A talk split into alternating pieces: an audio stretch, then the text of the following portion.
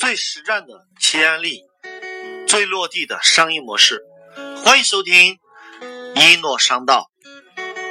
王嘉廉是全球第一个把软件公司做到十亿美金营业收入规模的人，也被称为是华人软件行业当中唯一能和比尔盖茨并肩挑战的人。曾经有人问王嘉廉。你与比尔盖茨有什么不同？他说：“我知道什么是饥饿的滋味，而比尔盖茨不知道。”先给大家讲个故事。有一个记者采访美国船王，问他：“请问，很多人想创业没有钱怎么办？”美国船王告诉记者：“那就去借呀。”记者问：“如果还不起怎么办？”美国船王说：“你先向银行借几十万来用用。”记者问：“那如果还不起怎么办？”美国船王说：“那就再跟银行借几百万。”记者很惊讶：“啊，那那如果还是还不起怎么办？”美国船王说：“那就再去借几千万。”记者很惊讶。那如果还是还不起怎么办？美国船王非常生气，说：“我告诉你一个全世界富人都知道的秘密，这个秘密叫做有钱人的钱都是借来的。请问你，银行的钱是自己的吗？不是的，是储户的钱。请问你，上市公司的钱是自己的吗？当然不是，是股民的钱。”请问你，房地产开发商的钱是自己的吗？当然不是，是银行和股东的钱。富人总是明白一个道理：借鸡下蛋，借别人的鸡下自己的蛋。记住这句话：天下万物不为我所有，但为我所用。最后，美国船王给记者说了三句话。这三句话帮助了全世界无数个创业者白手起家。想知道这三句话是什么？微信搜索公众号“改变世界商学院”，输入“借鸡下蛋模式”，就可以得到这一课的商业模式图解。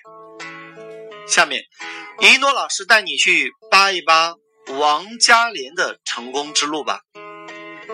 王嘉廉八岁就随父母从台湾。移民到美国，与来自麻省斯坦福的硅谷明星有一个显著的不同：他毕业于一所普通大学——纽约皇后学院，而且不是成绩很好的那种学生。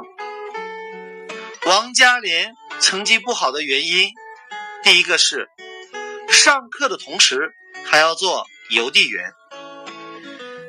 餐厅的服务生、货车的装卸工、搬运工、收银员，并且在杂货铺打杂，经常连三十二美分一顿的午饭都吃不上。另一个原因是，他讨厌传统式教育，尤其是强制灌输的教育方法。他说：“背诵答案并不重要。”重要的是如何得到那个答案，也就是过程比结果更重要。因此，相比读书，王嘉廉愿意花更多的心思在那些兼职的工作上，并且开始研究商业模式背后的成败逻辑，想从中找到一些商业规律、商业模式。在告别皇后学院时，王嘉廉看到《纽约时报》整整两页半都在招聘电脑程序员，认定这个行业将来大有前途。他想办法进入哥伦比亚大学电子研究室，边工作边学程序开发。再之后，他进入一家电脑公司工作，并在不久之后。他终于等到了一个创业机会，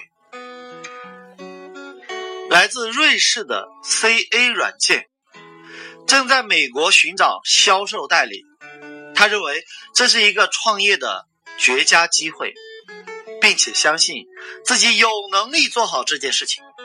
但是，跟很多创业者一样，没有钱怎么办？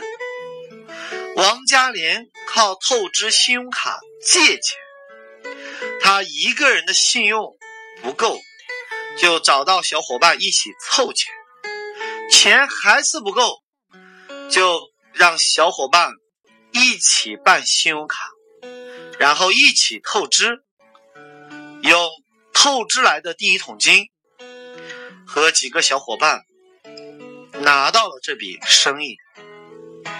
王嘉莲曾经接受记者采访时这样说：“我们用这个月的收入去还上个月的信用卡，然后再透支。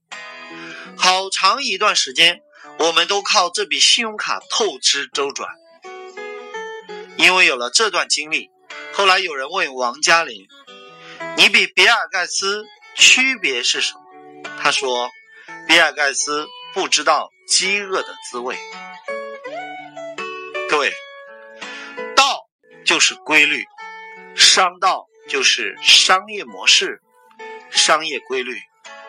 你想给自己的企业设计一个最新的、最实用的、最落地的商业模式，请继续收听我们的节目吧。好了，就要跟大家说再见了。喜欢我的节目，请您关注订阅一诺商道。感谢各位聆听，我是一诺老师，我爱你们，下期。再见。